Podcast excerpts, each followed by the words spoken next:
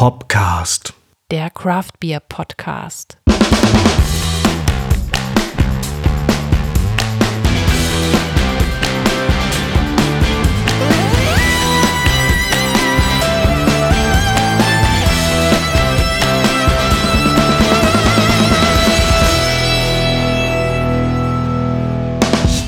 Hallo und herzlich willkommen zu einer neuen Folge von Hopcast, dem Craft Beer Podcast aus Hamburg. Wir sind Regine Und Stefan? und wünschen euch ein frohes neues Jahr 2019. Ich denke, das kann man immer noch machen am 13. Januar. Wir haben das neue Jahr alkoholfrei äh, gestartet und ähm, haben uns nach reichlich Feierei im Dezember überlegt, dass es vielleicht mal eine ganz gute Idee wäre, ein Dry January zu machen, wie es ja auch äh, ja, ganz modern ist eigentlich. Und wir machen es allerdings nicht den ganzen Januar, wir machen es nur bis zum 25.01. bis zum Senatsbockanstich in Hamburg. Aber wir sind noch einen Schritt weiter gegangen. Wir äh, haben nicht nur gesagt, wir trinken keinen Alkohol, sondern wir gucken mal, was sich so im Bereich äh, alkoholfreie Biere so tut. Genau, wir stellen jeden Tag ein alkoholfreies Bier vor.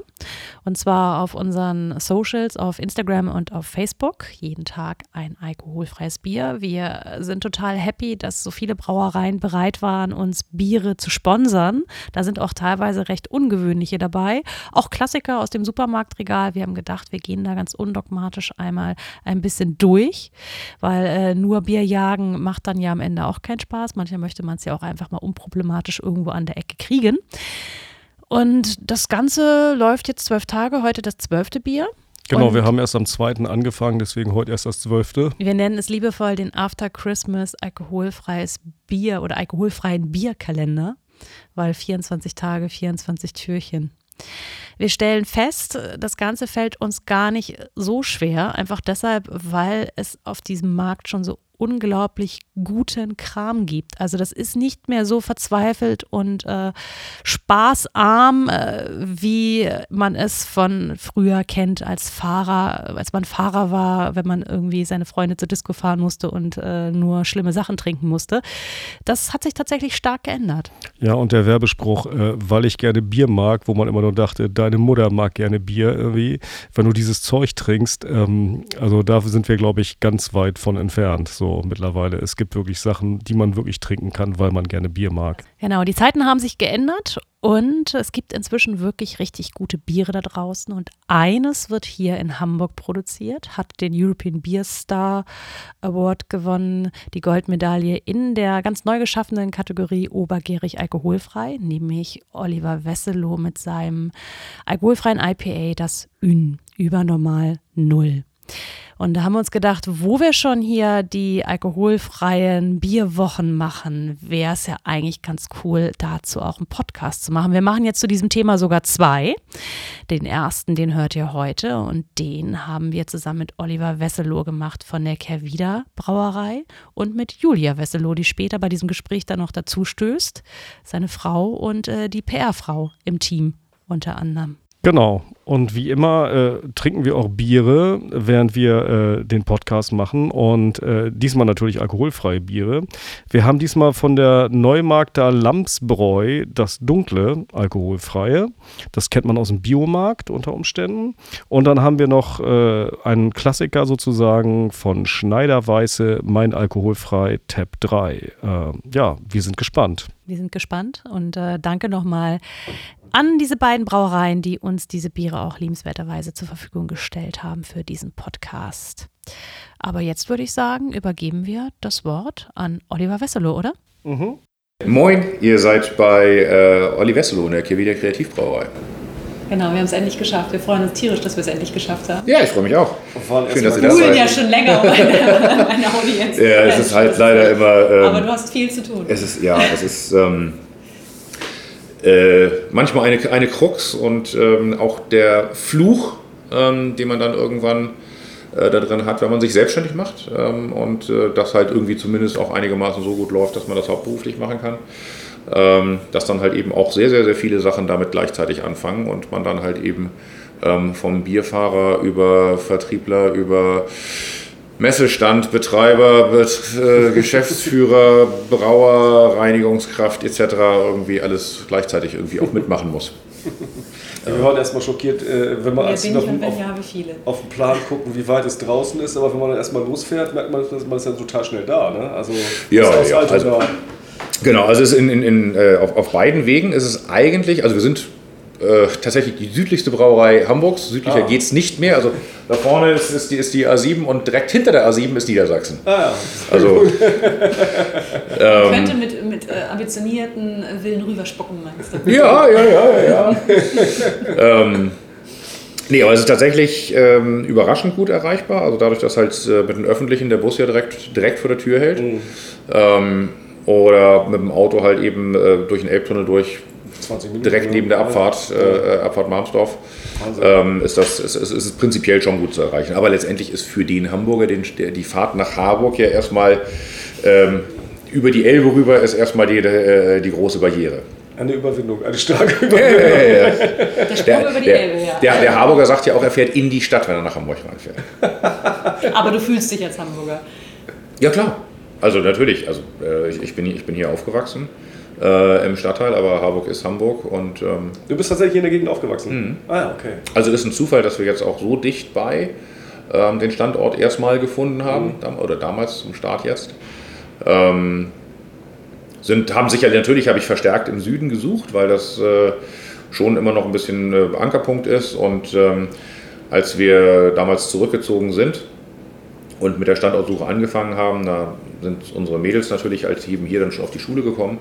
Und ähm, gerade für unsere Ältere, für Lisa, ähm, war es einfach auch so, dass wir gesagt haben, die ist jetzt, äh, also bis dahin, äh, ist sie gerade noch in die Vorschule gekommen, ähm, hat sie so auf die Schule gewechselt.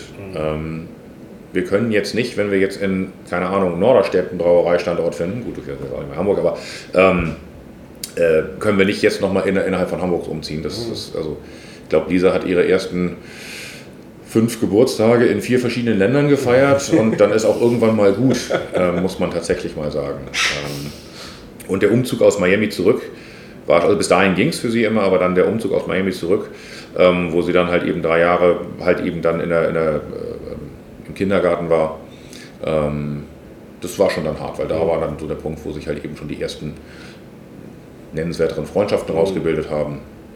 Und das war dann auch ein ganz klarer Punkt, wo wir gesagt haben, das muss dann schon im weiteren Besinn im südlicheren Bereich sein. Das hätte jetzt auch, natürlich haben wir viel, sag ich mal, in Richtung Hafen oder äh, Bille, Hammerbrook, solche Ecken geguckt. Äh, Wilhelmsburg natürlich auch ganz, ganz stark damals schon. War so mein favorisiertes Gebiet eigentlich, aber damals haben wir halt ähm, die, einfach die große Hürde gehabt, ähm, dass dadurch, dass wir halt eben 2011, 2012 ähm, eigenfinanziert gestartet sind, ähm, es gar keinen Sinn gemacht hätte, zu einer Bank zu gehen. Und ähm, wenn du dir irgendeine Lagerhalle anmietest und da halt eben erstmal äh, den Boden vorbereiten musst, dass der ähm, äh, für Flüssigkeiten vorbereitet ist, dass du, dass du Bodenabläufe hast, dass du einen reinigungsmittelresistenten Boden hast, dann hast du schon mal 50.000 Euro im Boden versenkt und das war so in etwa unser Startkapital. Das heißt, ich hätte eine Halle gehabt, aber kein Equipment und das wäre irgendwie auch keine sinnvolle Lösung gewesen. Ja. Schwierig. Ähm, ja, genau.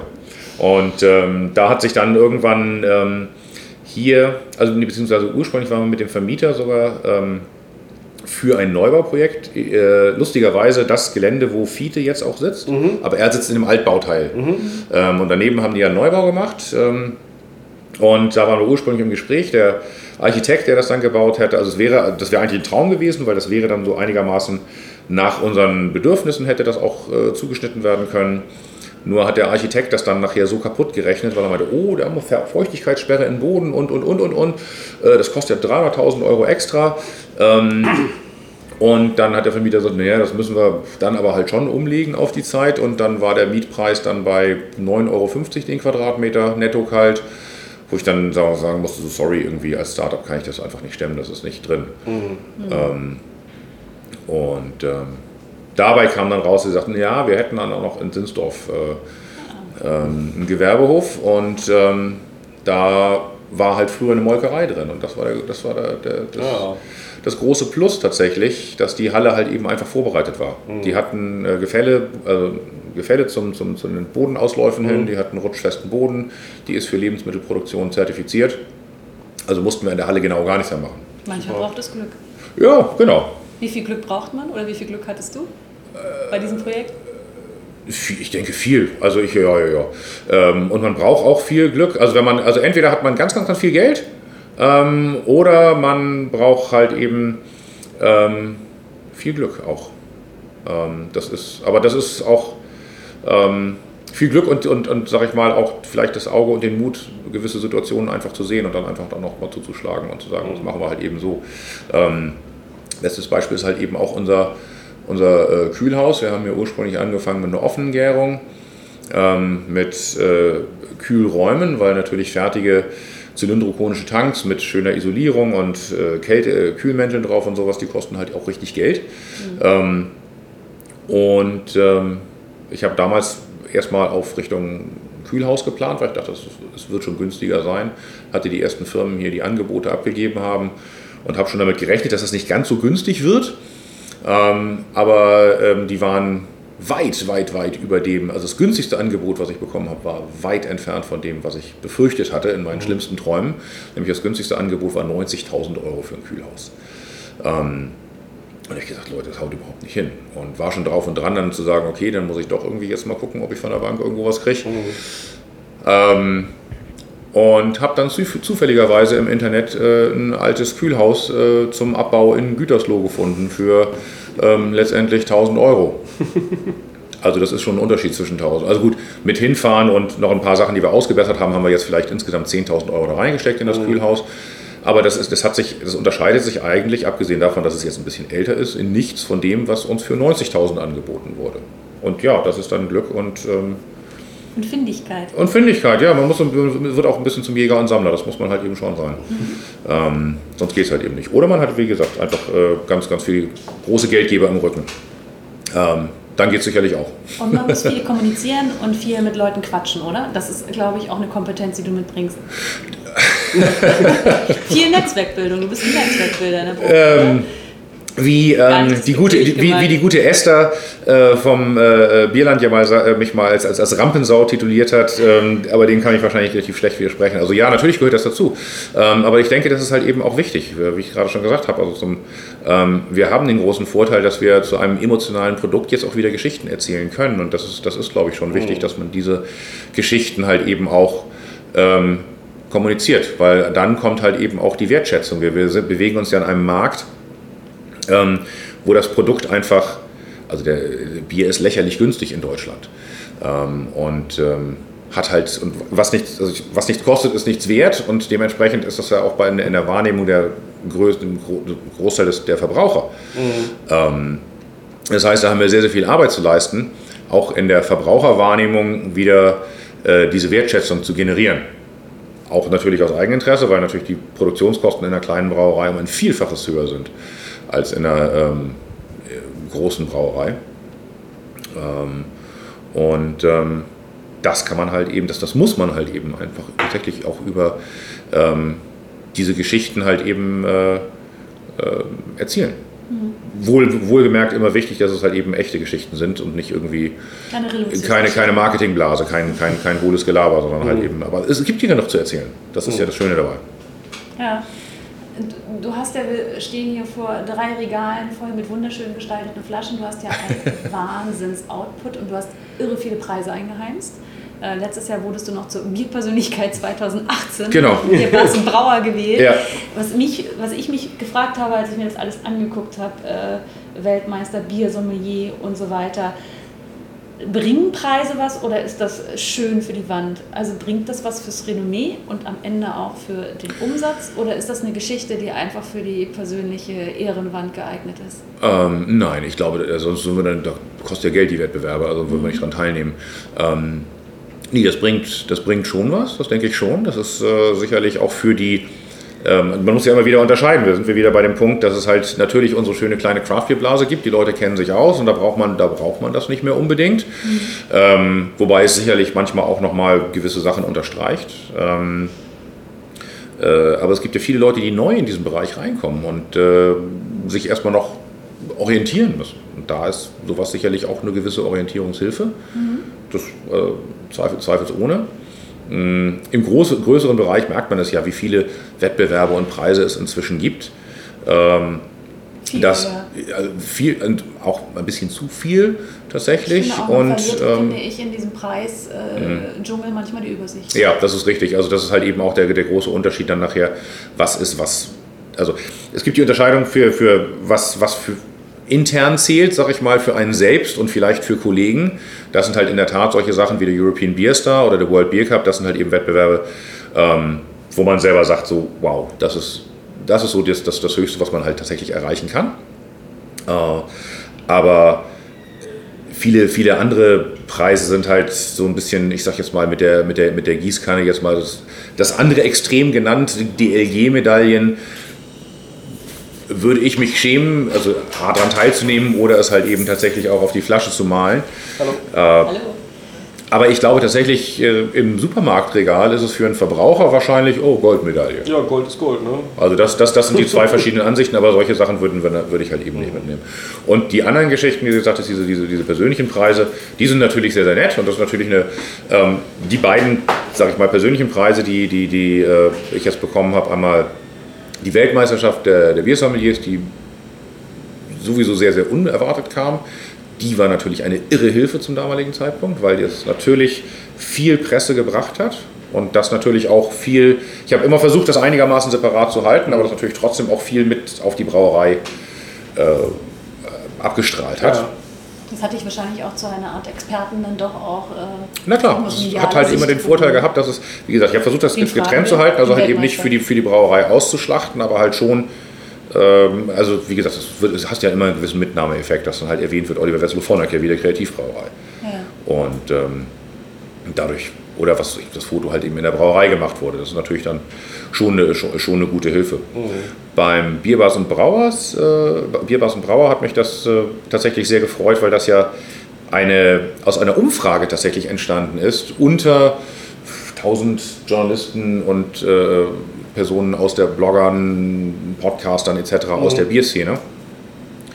Und äh, das hat mich persönlich sehr gefreut und geehrt natürlich, weil, ich, weil mir sehr, sehr bewusst ist, dass ich manchmal auch relativ kontrovers im Markt unterwegs bin, weil ich manchmal auch ein bisschen laut oder polterig unterwegs bin und meine Meinung gerne sage und äh, das natürlich nicht immer nur Freunde äh, generiert. Und ja. äh, wenn man das dann als Feedback bekommt, dann ist das schön, das äh, zu sehen. Das, das, das, ist eine tolle Bestätigung. Hat mich persönlich sehr gefreut. Bringen tut die dann tatsächlich äh, nicht mehr großartig was. Tatsächlich wirst du als äh, durchaus streitbar wahrgenommen. Das, das glaube ich schon. So war, aber ich also, nehme dich immer äh, als diskussionsfreudig wahr. Das heißt, äh, das hoffe ich sehr. Das, also, das ist mein Ansatz, ja.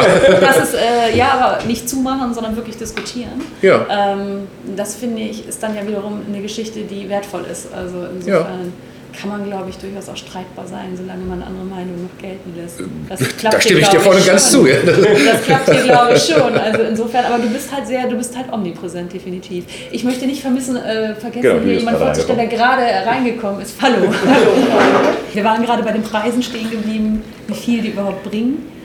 Und äh, beim Thema Storytelling. Ja, haben wir doch gleich hier. Julia hat doch da die besten, besten Einblick. Genau, rein. beim Thema Storytelling und Kommunikation. Das ist ja, glaube ich, in diesem Team auch dein Job, oder? Ja, genau, genau. Also Olli macht das Bier, ich verkauf's. Ich bin ja auch von Hause aus Journalistin eigentlich. Und äh, da war es tatsächlich so, ich meine, als Olli die Weltmeisterschaft gewonnen hat, da war der Prototyp gerade ein halbes Jahr auf dem Markt. Mhm. Ich glaube, wir hatten daneben noch das Schipper. Also wir waren wirklich äh, sozusagen blutjung.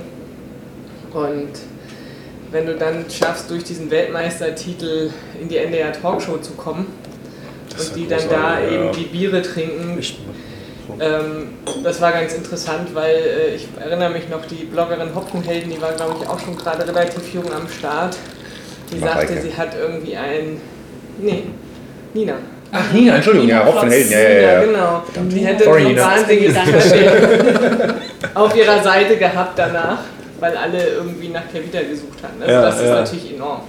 Also was Besseres hätte uns nicht passieren können und ähm, da sind wir auch immer bestrebt zu gucken, weil wir eben kein Marketingbudget hatten. Mhm. Und eigentlich und haben. noch nicht haben. sodass wir immer versuchen, äh, durch andere Wege äh, für Aufmerksamkeit zu sorgen.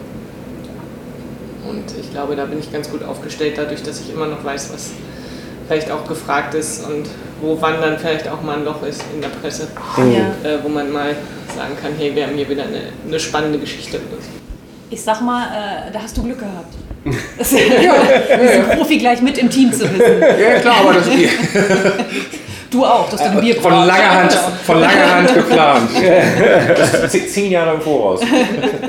Kommen wir äh, zu, zu den Bieren zurück und äh, zu dem Alkoholfreien, dass er den European Beer Star in der Kategorie obergärig alkoholfrei mit Goldmedaille gewonnen hat. Äh, die Frage ist, äh, die ist ganz klassisch, wird Julia auch bestätigen, wie kamst du auf diese Idee? Warum ein alkoholfreies Bier? Ganz einfach. Also es ist, es ist mal als, als tatsächlich als Jux entstanden.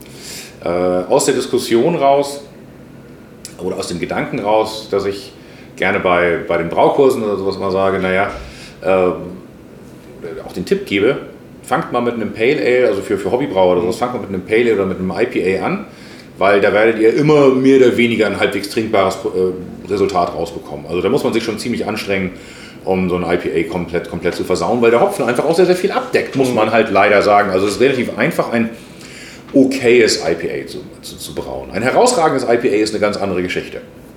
Aber trotzdem, man kriegt halt eben was, was Trinkbares hin. Und aus dem Jux ist mal entstanden, so, Moment mal, das müsste man doch eigentlich halt beim Alkoholfreien genauso äh, machen können, dass halt eben das, was beim Alkoholfreien normalerweise immer so äh, mehr nach Bestrafung schmeckt, ähm, das können wir doch vielleicht auch mit Hopfen überdecken. Das war der, der, der Jux, der der ganzen Idee vorausgegangen ist. Ähm, und ähm, ja, das haben wir dann irgendwann mal tatsächlich gesagt, warum nicht? Probieren wir mal aus. Setzen uns in die Tat um und äh, es hat hervorragend funktioniert. Also es war, es war dann nachher ja auch ein Zusammengehen von verschiedenen Geschichten. Also ich hatte die äh, Idee für das alkoholfreie IPA, mit der habe ich mich schon länger rumgeschleppt. Wir haben dann 2015 haben wir mal einen Auftrag von Geberit bekommen. Geberit ist äh, für, äh, Keramik, sag ich mal, äh, Badausstattung, Waschbecken, Toilettenschüsseln etc. pp.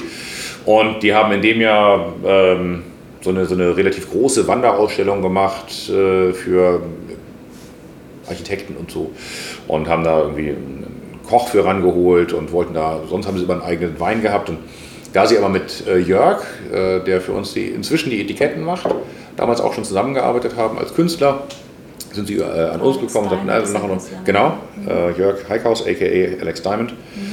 Ähm, und äh, er sagt, nimm doch mal Bier. Prima, machen sie, wollten dann aber auch ein alkoholfreies. Also die haben mich so ein bisschen dazu gezwungen, tatsächlich, das Thema einfach mal aufzugreifen.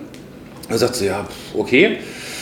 Ähm, habe mich damit ein bisschen gedanklich rumgeschleppt und äh, da, damals haben wir auch schon das Prototyp in äh, Nittenau gebraut. Und als ich halt beim Brauen mal wieder mit dem Weil hier Sebastian. zu wenig Platz ist. Oder weil hier zu wenig Platz ist. Genau. Oder warum? Korrekt. Ähm, und da habe ich beim Brauen halt eben mit dem Sebastian, äh, also dem Juniorchef von, von Braus Nittenau, zusammengesessen und äh, genau da über das Thema gesprochen und dachte, ach du, weißt du was, äh, ich habe da gerade vom Institut Romais, die haben da irgendwie ein Verfahren für alkoholfreie Biere, weil normalerweise ist das Problem, ein alkoholfreies Bier herzustellen, gibt es eigentlich zwei klassische Methoden.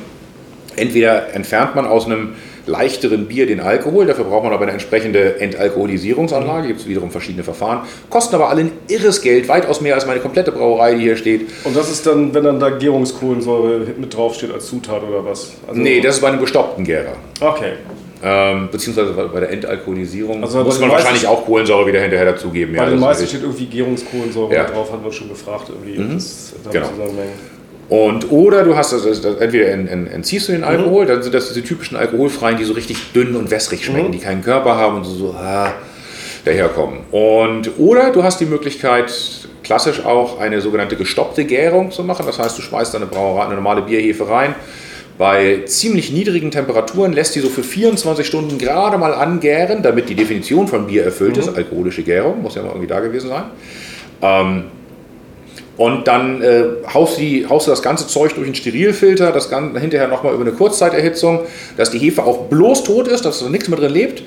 Äh, und dann hast du halt eben diese sehr grünen, jungen, unrunden, mastigen Biere, die so sehr kantig daherkommen, weil das ist genau das, das ist ein unvergorenes Bier äh, oder unvergorene Würze. Und ähm, beide Biere sind halt eben, also beide Stile, be- beide Herstellungsarten sind halt nicht wirklich doll, muss man ganz ehrlich sagen. Und äh, davon erzählte er mir, dann sind wir, äh, und er sagte, er hatte mal mit dem Gedanken gespielt, ein alkoholfreies Weizen zu starten.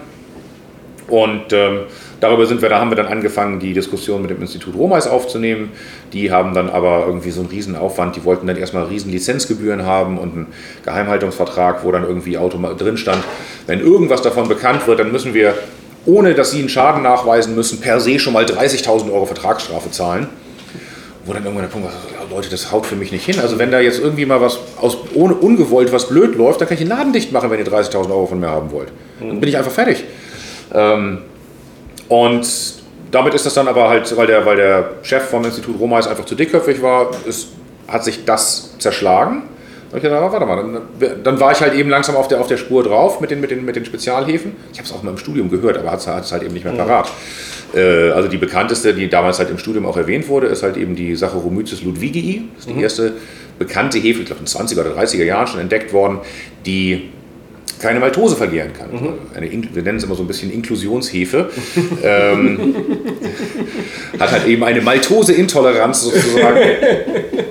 ähm, und habe mich dann halt äh, bei sowohl Dömens als auch Wein Stefan als auch meiner Alma Mater, der äh, VLB, äh, in Berlin schlau gemacht und mich da ein bisschen mit den jeweiligen Leuten unterhalten und bin dann an der, äh, in meinem Fall jetzt an der VLB fündig geworden, aber die anderen haben halt eben auch ähnliche Hefen, ähm, die dafür halt eben in Frage kommt. Und auf einmal ist es halt eben möglich, ein alkoholfreies Bier ohne irgendwelchen Zusatzaufwand. Der einzige Zusatz, eine Einstellung gibt es, aber herzustellen im Brauereibereich können wir es ganz normal so herstellen wie jedes andere Bier mhm. auch. Das ist einfach nur, wir müssen sauber arbeiten, aber das ist eine Grundvoraussetzung in der Brauerei ähm, weil natürlich jede normale Bierhefe, die damit in, in Verbindung kommt, äh, anfangen würde zu gären, mhm. weil der Zucker ist ja da. Ja. Also man könnte theoretisch auch eine Flasche UNN nehmen und da ein bisschen Hefe reinbröseln, das nochmal ein paar Tage in den Kühlschrank stellen und dann entsteht auch wieder Bier draus. Mhm. Ähm, und deswegen, äh, das, ist ja, das ist die einzige Einschränkung, pasteurisieren wir die Flaschen hinterher halt mhm. eben, einfach um auf Nummer sicher zu gehen.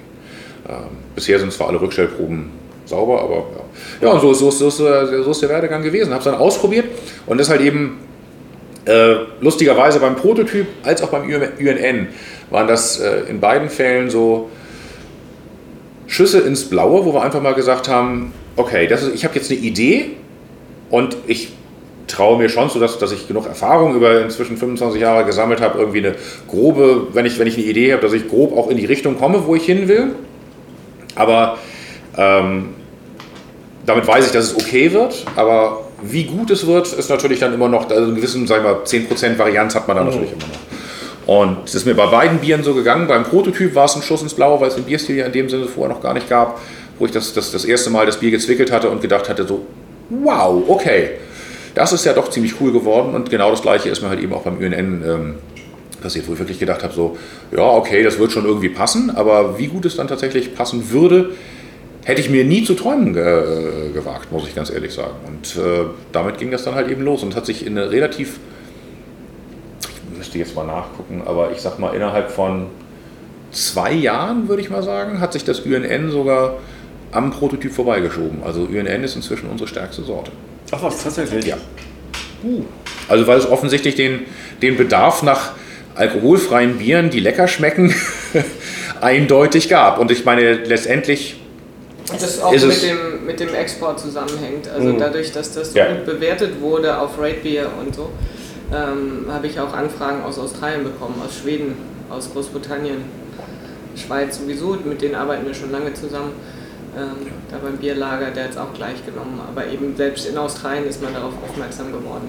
Das ist ja super. Gehen es jetzt auch die Paletten hin. Aber es ist interessant, es ist natürlich auch eine Bewegung.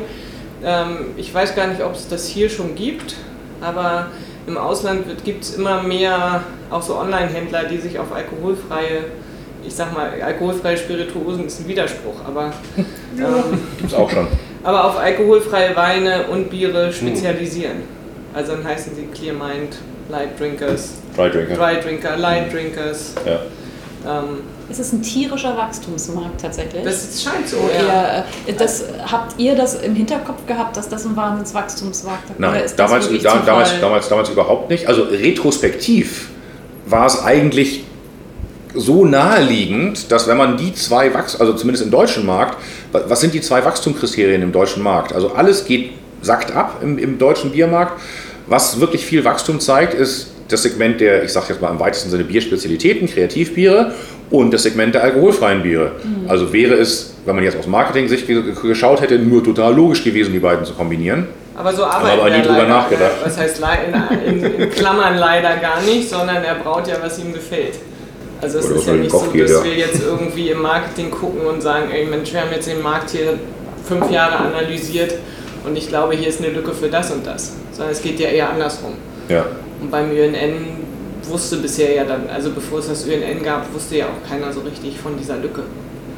Das Spannende ist, dass, dass, dass das Lustige dabei ist, ja tatsächlich zu sehen, wie viele danach jetzt auf, diese, auf dieses Thema aufgesprungen sind. Das ist ja letztendlich für uns auch das größte Lob, ähm, zu sehen, dass man sagt, okay, äh, alles klar, so falsch können wir damit nicht gelegen haben. Also abgesehen von dem, von dem eigenen Erfolg halt eben zu sehen, wie viele Produkte es seitdem wir mit dem UNN gestartet sind, halt eben in der Richtung jetzt gibt. Mhm. Ähm, und äh, ja, also ich hätte ich es nicht vorher, vorher gesehen. Also wir hatten vor und tatsächlich noch drüber über unterhalten, bevor es da halt eben rauskam.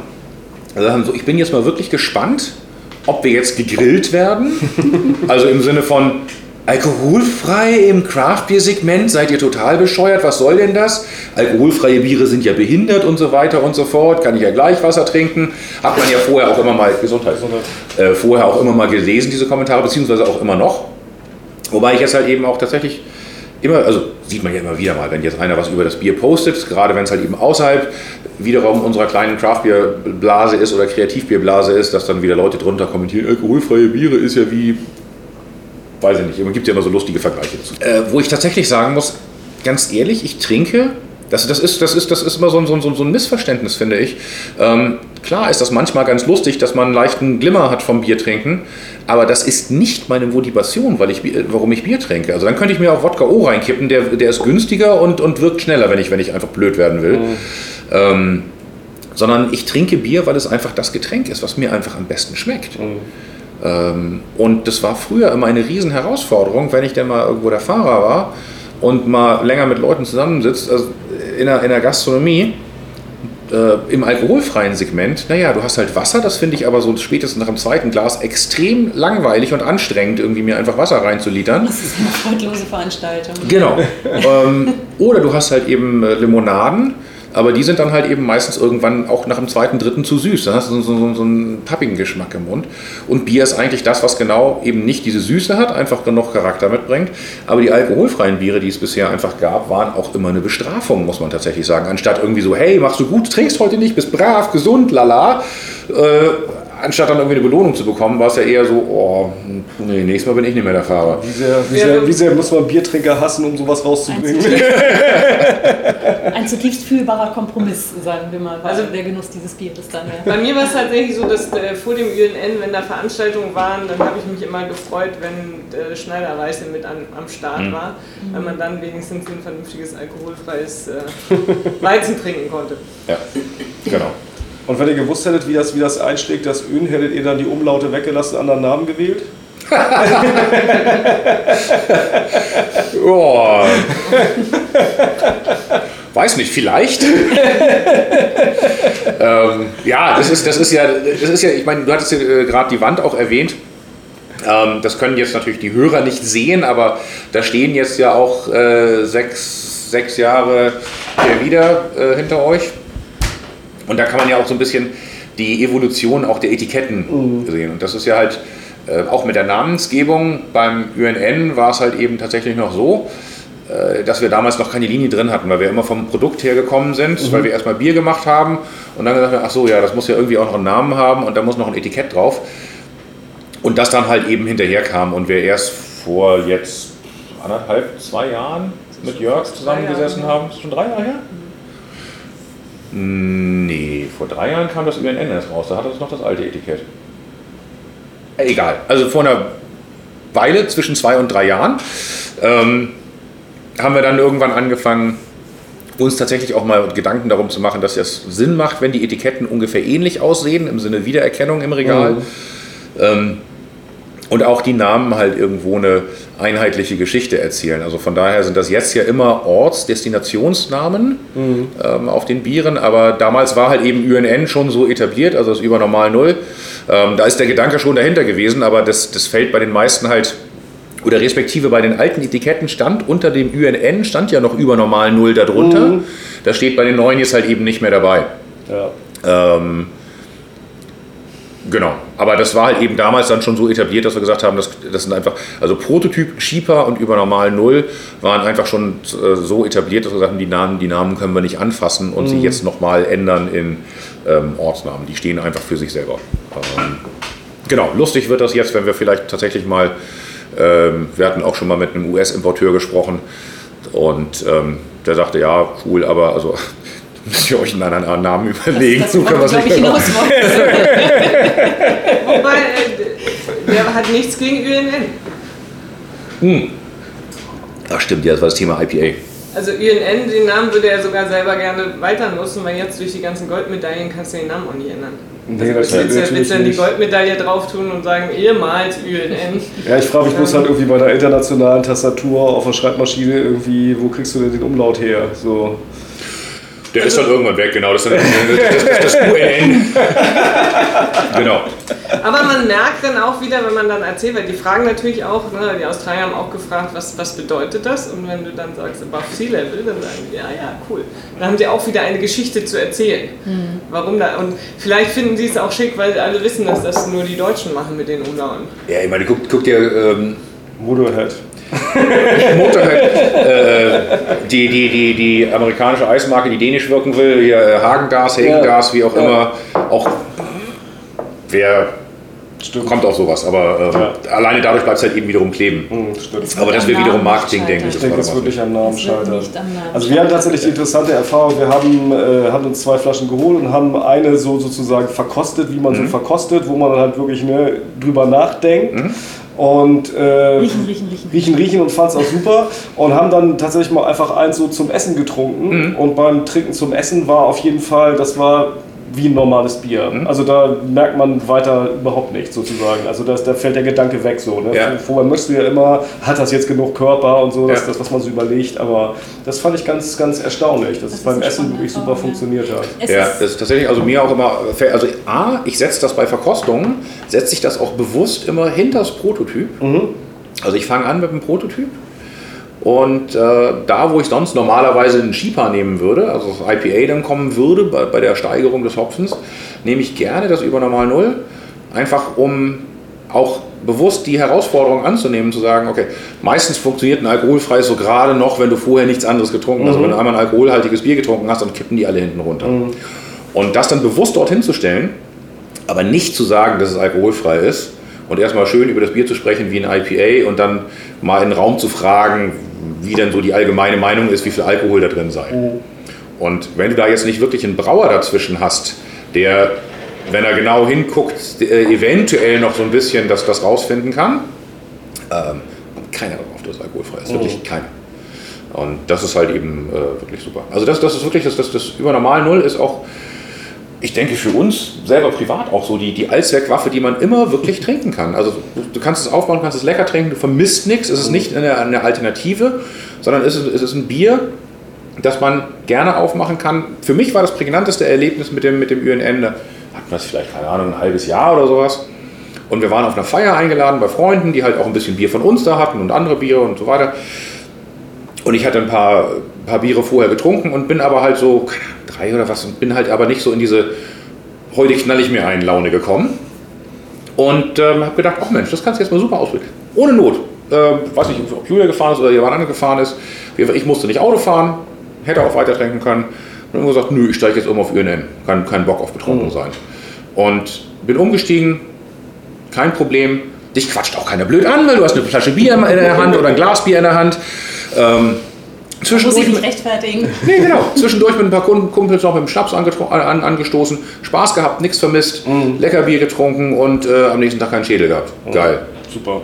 Wir haben gestern mit äh, Trink Uwe gesprochen. Die hatten eine lustige Rechnung, wenn sie ihr Bier, das sie irgendwie, die hatten 30.000 Flaschen in der ersten Lieferung und die haben dann ausgerechnet, wenn sich das nicht verkauft und da stehen bleibt, müsste jeder das gesamte Jahr 2018 acht Flaschen am Tag trinken. Das ist zu schaffen. dann saufen wir den Kram einfach selber. die sagten auch ähnliches. Es ist toll, einfach immer Bier trinken zu können. Ja, Also, ja, ja absolut. Uhr. Ja, und die haben es ja so sehr, äh, zumindest der eine Kollege einem anderen Interview, sehr marktwirtschaftlich gesehen gesagt, jede Frau hat im Schnitt, äh, wenn sie denn zwei Kinder kriegt, äh, wie zwei Jahre ihres Lebens, wo sie keinen Alkohol trinken darf. Und das ist genau die Zeit für alkoholfreies Bier. also die Zielgruppe ist einfach da. Nee, die Zielgruppe ist, ist, ist, ist so oder so da. Ähm, wie gesagt, ich, ich denke, es ist halt immer noch, und das wird zunehmen, also es wird das, das gesamte Gesundheitsbewusstsein verändert sich. Äh, Alkohol ist immer verpönter, deswegen wird das halt eben auch in der, in der klassischen Brauwirtschaft schwieriger. Ähm, weil halt früher. Wobei der Spirituosenmarkt boomt ja. Ne? Also der gesamte Cocktailmarkt ist ja ein, das stimmt, ja. auch ein Wahnsinnswachstumsgebiet.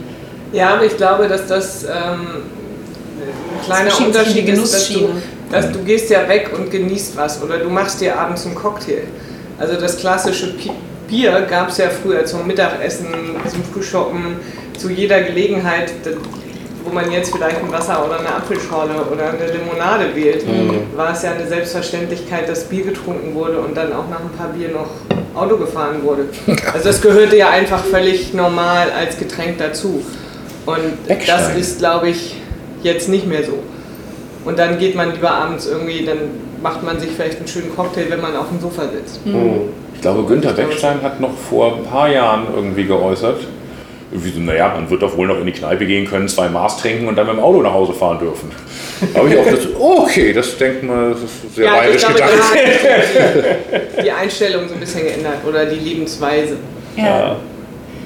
Da kommt ihr natürlich genau richtig. Es ist schon ange ihr, ihr, geht in den Export, das heißt, äh, der Bedarf ist auch international da. Mhm. Ihr habt ja einen sehr internationalen Background auch. Äh, von daher stand bei uns auch die Frage, wie sieht es denn international aus auf diesem alkoholfreien Markt? Anscheinend auch leer. Also unsere Recherche hat jetzt nicht so viel ergeben.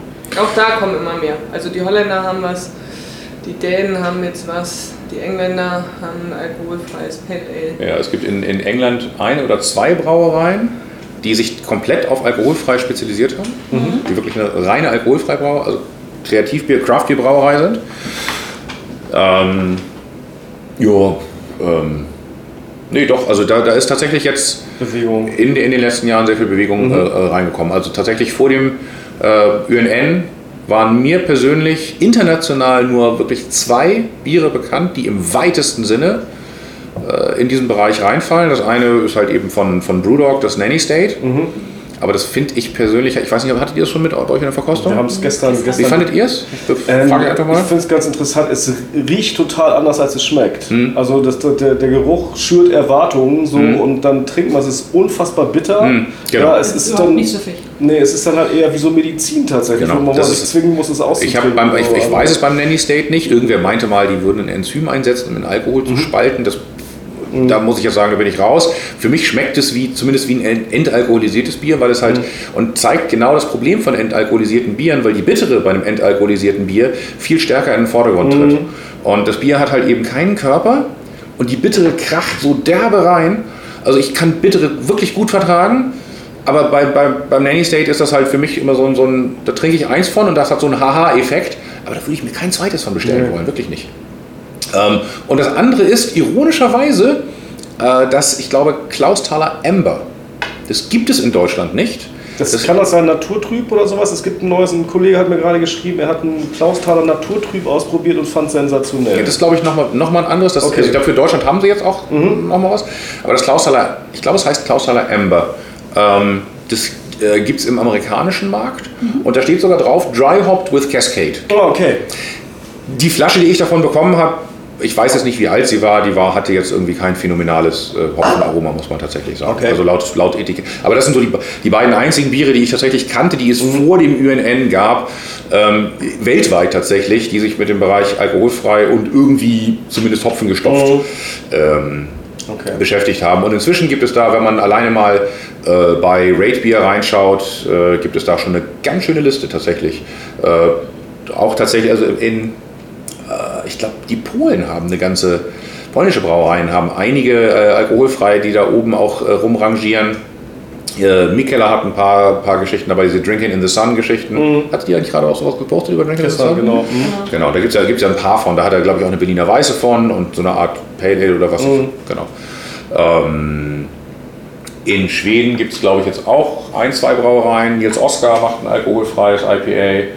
Ähm, äh, dann gibt es dieses Backyard Brew, das gehört aber zu einer von den großen Gruppen in Schweden. Mhm. Also so, eine, so ein Ich bin klein Spin-off von einer eigentlich großen. Äh, ja, und wie gesagt, in England gibt es ein paar. Äh, wir haben irre viele Anfragen tatsächlich äh, aus Belgien und den Niederlanden, mhm. ob wir nicht äh, Labelprodukte machen können. Mhm. Ähm, die würden gerne, also Rezept sowieso gerne. Kannst du mir nicht mal sagen, wie du das machst? Ist klar. ähm, also da bin ich dann. Open Source. Genau. Also da äh, halte ich dann doch, also ich gebe gerne Tipps, also auch Anfragen von, die, von anderen Brauereien, wo ich immer sage, weißt du was, äh, dass, wenn du ein bisschen nachrecherchierst, kommst du schnell auf die Ludwigi, mhm. aber die letzten Schritte musst du dann auch selber machen. Mhm. Ähm, und das Rezept musst du ja auch selber zusammenstöpseln. Aber ansonsten ähm, muss ich jetzt nicht direkt meinen Hefestamm ver verraten. Mhm. Ähm, genau, also davon haben wir tatsächlich viele Anfragen. Aber das, also dafür habe ich gar nicht die Kapazität und halte ich auch nicht für zielführend, da äh, sich selber Konkurrenz zu machen, mhm. dann auch noch in den, in den, Märkten. Zumal ja teilweise Biere auch schon dahin gehen von uns. Ähm, ja. Du sagtest gerade eben, es hat sich vor das Prototyp geschoben. Mhm. Wie braut ihr denn an Ün? Wie? Wie viel? Wie viel? Uh, da müsste ich jetzt. Sind das 800 Hektoliter vielleicht? Sowas? Und was habt ihr insgesamt von Ausstoß? Äh, wir haben dieses Jahr ein, leider nicht ganz die 2000 geschafft, sind bei 1,7 und ein paar zerschossen mhm. 1700. Wollt ihr 2019 denn die 2000 knacken, oder? Jo. Jo. das Fände ich gut. Ja. ja, also letztendlich ist es ja also auch wenn das alles halt eben äh, natürlich äh, viel Spaß und viel, viel Aufwand ist ähm, und halt eben nicht ein klassisch ge geplantes, umso mehr man da reinwächst, desto mehr muss man natürlich auch irgendwann anfangen, auch äh, wirtschaftliche Kriterien zumindest äh, zu berücksichtigen. Und wir sind halt eben auch einfach an dem Punkt, dass wir A, die Anlage hier, also wir können hier effizient könnten wir vielleicht 1000 Hektoliter brauen. Und dann ist wirklich Feierabend mit dem, was wir hier von der Anlage her haben. Mhm. Ähm, also alles, was wir hier kapazitätsmäßig steigern wollten, ähm, würde einfach noch mehr Personaleinsatz bedürfen und das ist dann einfach nicht mehr darstellbar. Also das, mhm. wir sind ja schon in unserem Kreativbiersegment im, im, im höheren Preisende unterwegs. Ähm, Einfach weil wir halt auch wieder dadurch das Thema, wir haben halt eben keinen Finanzier oder dahinter, sondern das heißt, wir müssen einfach aus dem, was wir erwirtschaften, mit, also mit dem Bierpreis müssen wir unsere Kosten decken und können halt eben nicht sagen, ich verkaufe erstmal mit Verlust in der Hoffnung, dass ich irgendwann auf eine gewisse Menge komme. Mhm. Ähm, und das macht es dann halt einfach nicht wirtschaftlich. Also, und da muss man halt irgendwann auch ganz klassisch in äh, äh, Euro pro Hektoliter rechnen, Personalkosten pro Hektoliter. Und äh, von daher müssen wir halt einfach jetzt auch größer werden, um effizienter zu werden. Also das heißt, ähm, um uns das dann auch finanzieren zu können, dass wir sagen, okay, und jetzt bauen wir neu. Da sind mhm. wir halt eben dran.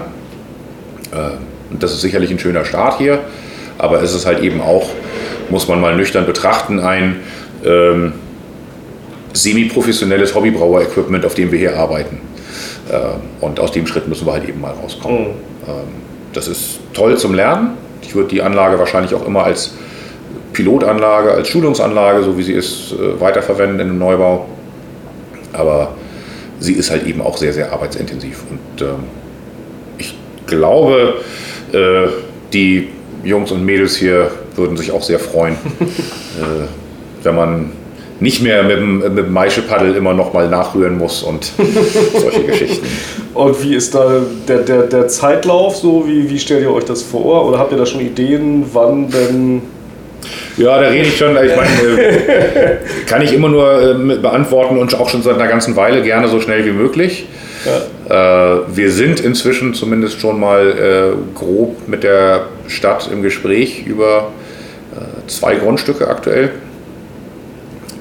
Aber da hängen halt eben noch ganz viele Unsicherheitsfaktoren dran, weil wir können natürlich keine vernünftige Finanzierungsplanung aufstellen, solange wir nicht wissen, wie die Konditionen sind, wie groß das Grundstück ist. Erst wenn ich das weiß, was wir denn wirklich kriegen könnten, dann kann ich halt eben auch wirklich anfangen zu sagen, aha, das Gebäude kann da drauf, das kostet uns das und das. Mhm. Oder da steht vielleicht schon was drauf und äh, das kostet dann die Anlage, je nachdem, äh, muss man halt eben auch gucken. Also gibt zwar, sage ich mal, so eine ideale Weltvariante, aber ähm, und erst wenn das steht, kann ich natürlich zur Bank gehen und weil dann müssen wir zur Bank gehen. Das ist jetzt nichts mehr, ähm, wo wir sagen können, das äh, können wir irgendwie mal selber finanzieren, sondern das ist dann leider, leider, leider ist Bierbrauen, wenn man es vernünftig machen will, erstmal sehr investitionsbedürftig. Mhm.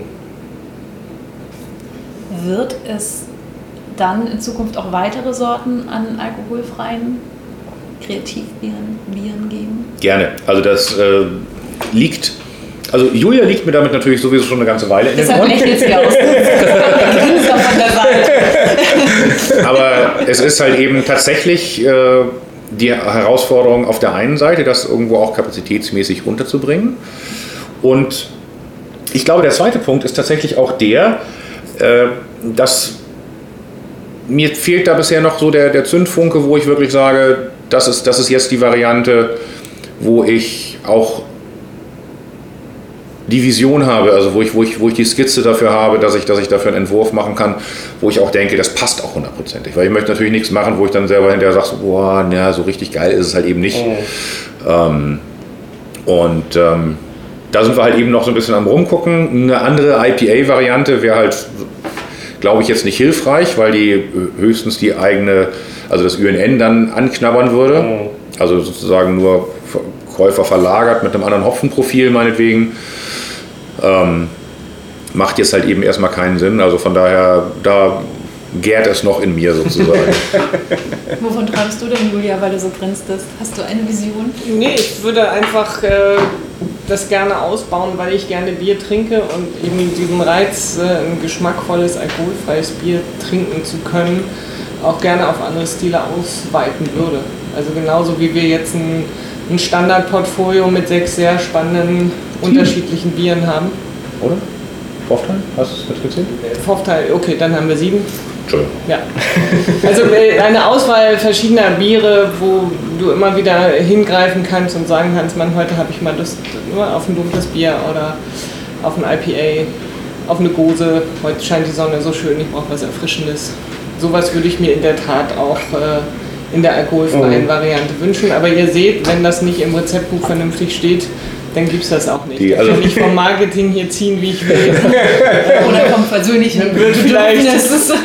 oder vom persönlichen Bedürfnis, genau. Wird der Bart vielleicht ein bisschen länger, aber. Hast du nicht irgendwann Geburtstag oder so? da hätte ich jetzt wieder ein bisschen Vorlaufzeit. Geburtstag, ähm, meinst du? Genau. Ja, also in, in, in der Tat, äh, auch, auch, die Sandra Ganzenmüller äh, ist ja auch sehr äh, darauf, die, die kniet mich ja auch immer schon, dass ich unbedingt mal eine alkoholfreie Gose machen sollte.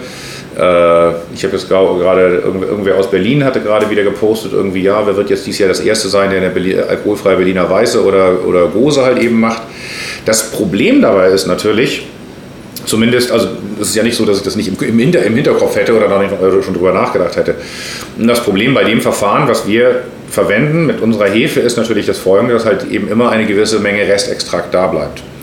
Wenn wir jetzt eine Gose haben oder eine Berliner Weiße, die von ihrer grundsätzlichen Charakteristik hier halt eben total schlank ist und total trocken ist, mhm. ähm, dann funktioniert das so nicht. Das heißt, die würde automatisch süß werden, weil halt eben einfach der Restzucker noch da ist. Und ähm, den kriege ich, also da, da, müsste man mit einem anderen Verfahren rangehen. Also da wären wir halt eben wieder schon beim Thema Entalkoholisierung. Mhm. Und dafür habe ich halt eben nicht die Möglichkeiten. Und äh, eine süße Berliner Weiße ist irgendwie oder süße Gose ist irgendwie, nee, das kann ich mir nicht so richtig vorstellen, muss ich ganz ehrlich sagen. Ähm, das ist so ein bisschen die, die Thematik und gleiches gilt halt eben auch bei einem, wenn man jetzt irgendwo in den Bereich von einem Porter, Porter könnte noch am ehesten funktionieren, da muss man aber halt trotzdem zusehen, dass die äh, Malzbalance stimmt. Dass es nicht so durchhaut. Ne? Ja, genau, das ist halt eben nicht wirklich richtig süß, so äh, hier wird das echte Schokokaramell, oh, irgendwas. Oh heavy, schwer, total klebrig wird. Also es muss ja irgendwo noch eine Trinkbarkeit haben. Ja.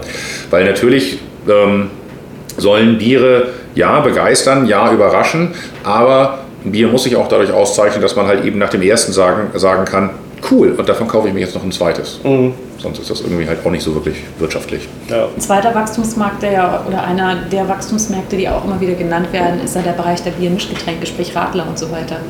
Mhm. Ja.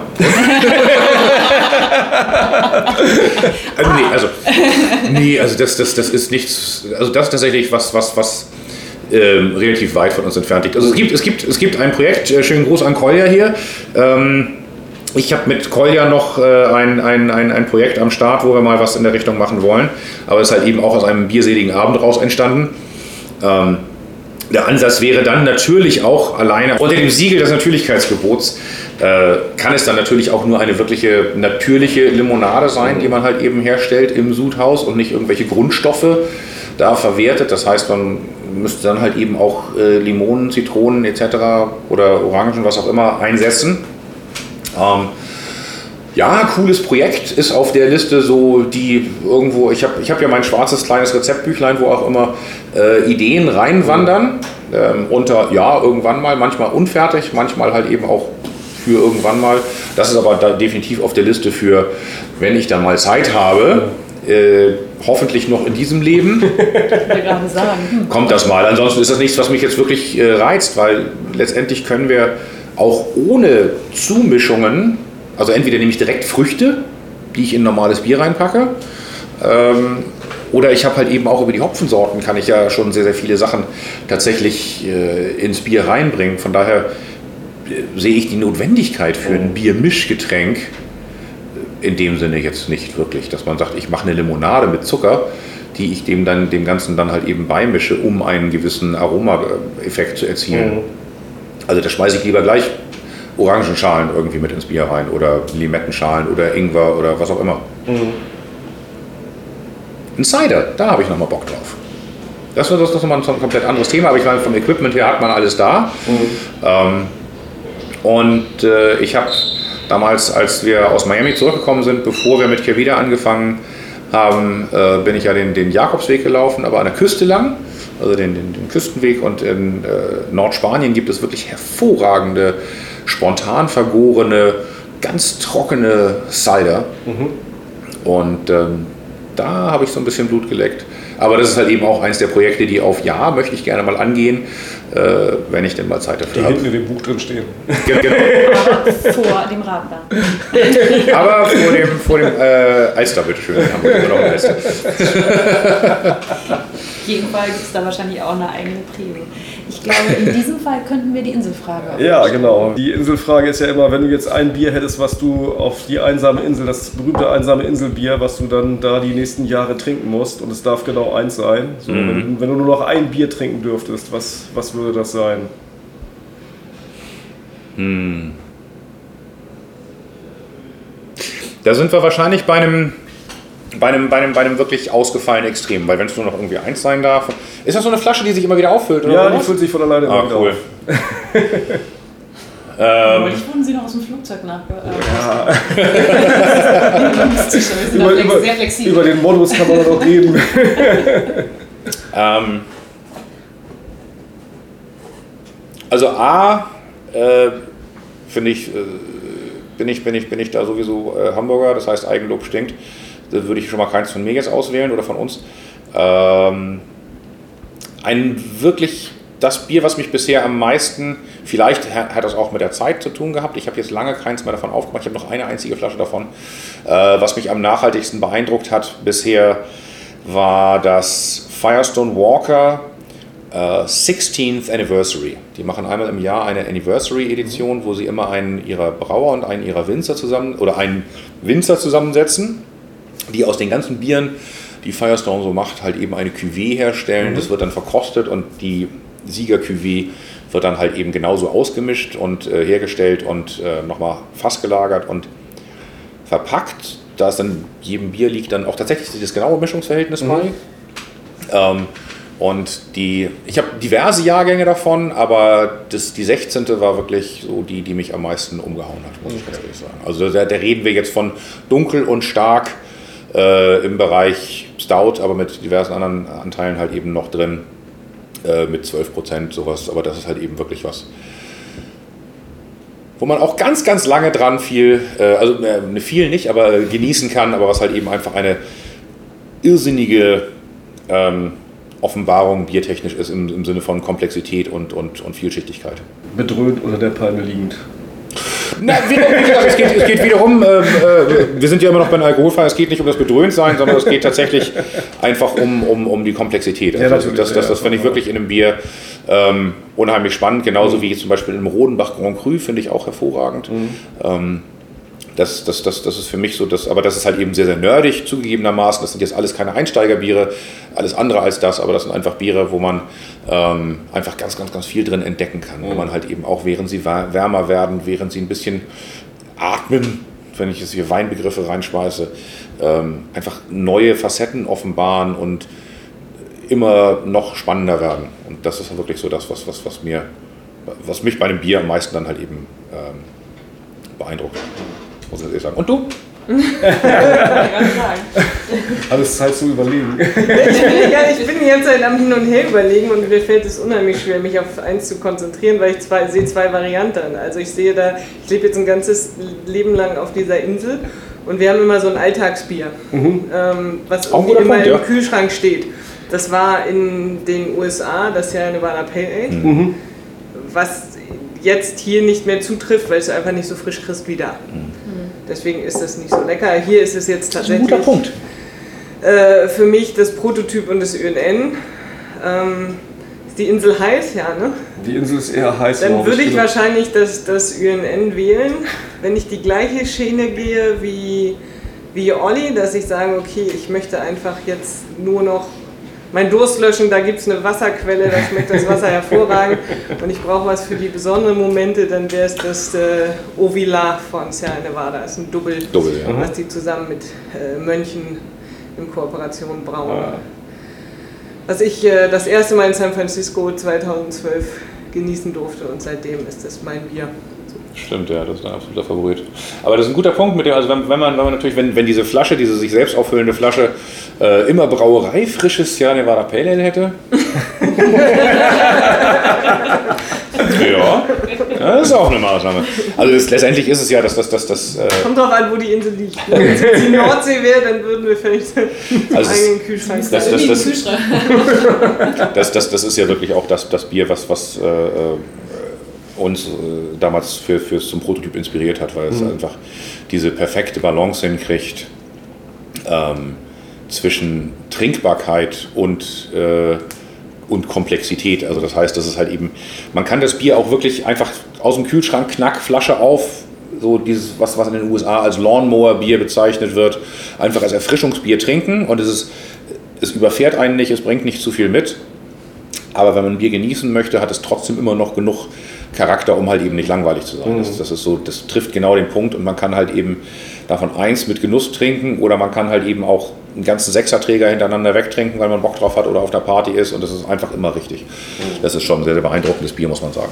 Und hinzufügen darf man natürlich, man darf nicht vergessen, inwiefern auch die Geschichte drumherum dich prägt. Also das, Mhm. das Pale Ale hat jetzt für uns auch einfach eine, eine enorme Verbindung. Also das hat ja auch so ein bisschen die Tür zu dieser neuen Bierwelt ein bisschen Ja. mit äh, geöffnet. Deswegen gibt es ja auch oft die Diskussion, das beste Bier der Welt. Äh, Da gibt es ja auch oft, da, da, da drehen sich dann irgendwelche Mythen drum und allein deswegen muss es schon gut sein. Und wenn ich dann, Westflaterin ist das ja, ne? wenn ich da jetzt hinfahre wegen einer Kiste Bier und diesen Aufwand schiebe, dann sage ich ja nicht, oh, voll scheiße geschmeckt. Hinterher. Oder, oder es halt hier für 18 Euro kaufe. So. Ja, Dann genau. will ich, ja- Dann will muss ich ja auch, ja dass es gut schmeckt. sein. So. Also ja, ja. insofern ähm, ist man da ja auch nicht immer völlig so frei. Ja. Julia und Oliver Wesselow. Tolles Team, by the way. Da haben sich zwei gefunden, die echt sehr viel wuppen können, gemeinsam. Super, ja. Finde ich sehr beeindruckend, wie die das alles so managen, zusammen mit Familienleben und diesem Betrieb und so weiter. Also wirklich ein richtig starkes Team. Ich fand es sehr spannend zu hören, dass das alkoholfreie Bier inzwischen deren Verkaufsschlager ist oder auf dem Weg zu deren Verkaufsschlager. Ja, damit hätte ich überhaupt nicht gerechnet. Also ich dachte auch, das ist halt äh, wie, wie äh, das alkoholfreie Segment, gerade im Kraftbierbereich, wo man denkt, das ist äh, komplett unterbelichtet. Ähm, Kompletter Fehlschluss. Es ist ein Wahnsinnswachstumsmarkt. Ja. Also wenn man sich ansieht, wie viele, oder wenn man sich anschaut, wie viele da jetzt äh, rumtüfteln und äh, versuchen, sich äh, zu platzieren in diesem Markt, da stellt man fest, das ist ein wirklich stark wachsendes Segment, auch im Ausland. Also im Export läuft da total viel. und äh, Biermischgetränke, aber da ist Olli ja jetzt nicht so richtig mit äh, voller Begeisterung dabei, wie wir gehört haben. Ja, wir haben Biere verkostet. Wir haben Stefan. Biere verkostet, genau, Regine. Äh, das, das Lamsbräu dunkel. Und ähm, ja, das ist tatsächlich ganz spannend, äh, muss ich sagen. Farbe Coca-Cola, es ist klar, es ist ein stabiler, feinporiger Schaum. In der Nase hat man so eine, ja, so ein bisschen Getreide, aber auch so ein, ja, Kaffeearoma, was eher in so eine Filterkaffee-Richtung geht. Und ähm, Antrunk ist es dann tatsächlich süß, mit eben halt auch Kaffeearoma.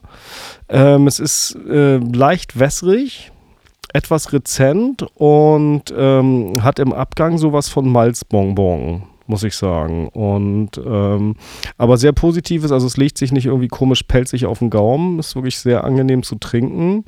Und äh, bisher also eins der, der Biere, die herausstechen im Test, muss ich sagen.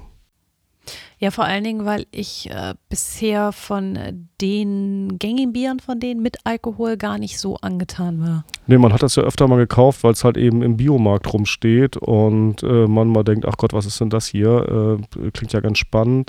Und äh, hat mich bisher nie so überzeugt, aber das fand ich tatsächlich mal wirklich so, dass ich denke, ach Gott, das würde ich äh, nehmen, wenn es irgendwo steht.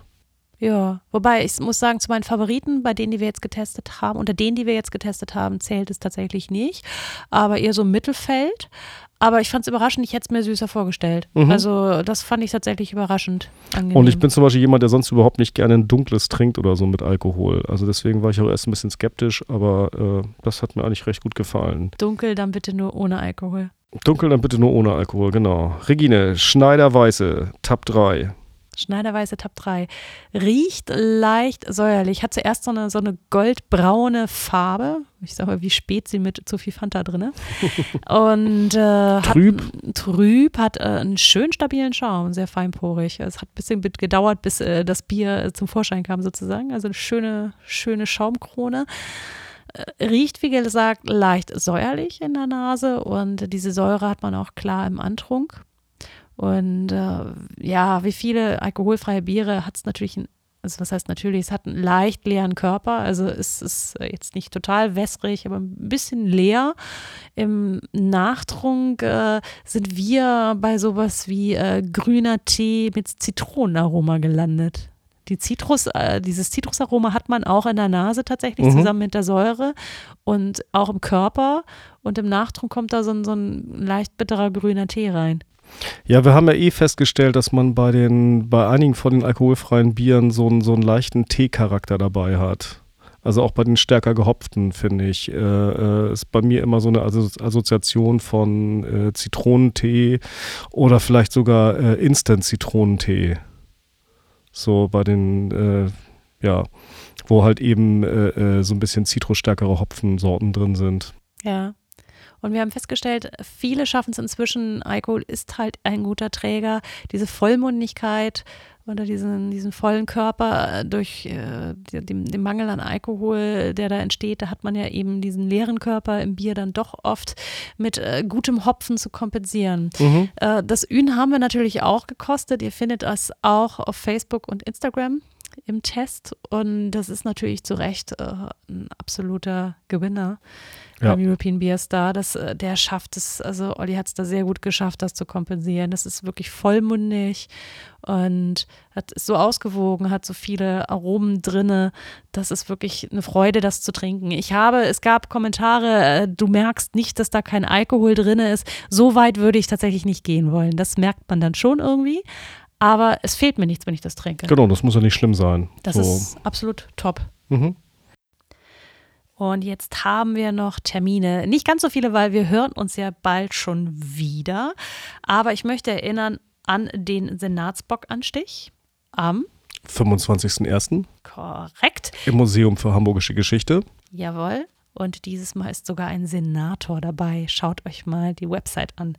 Es gibt wohl noch ganz, ganz wenige Restkarten, wenn ihr Interesse habt.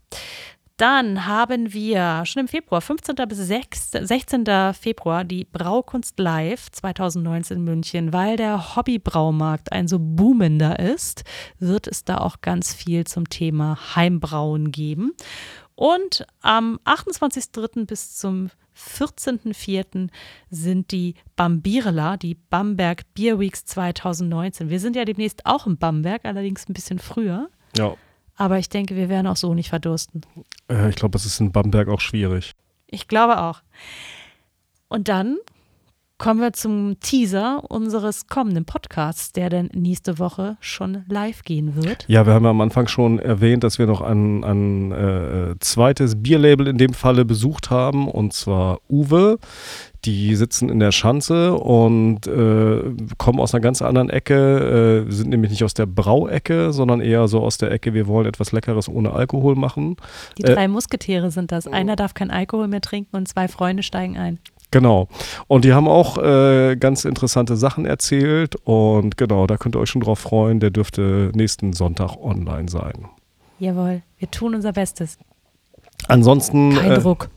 Kein Druck, genau. Schaut auf unsere äh, Facebook-Seite, Instagram, Website. Wir haben das entsprechend wieder alles aufbereitet und stellen Hopcast.de. hopcast.de und stellen jeden Tag jetzt im Januar ein alkoholfreies Bier vor. Und dann gibt es auch noch unseren Newsletter. Den könnt ihr abonnieren. Der kommt dann gratis zu euch ins Haus geflattert unter hopcast.de.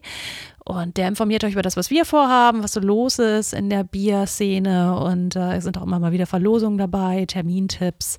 Also ganz spannende Geschichten.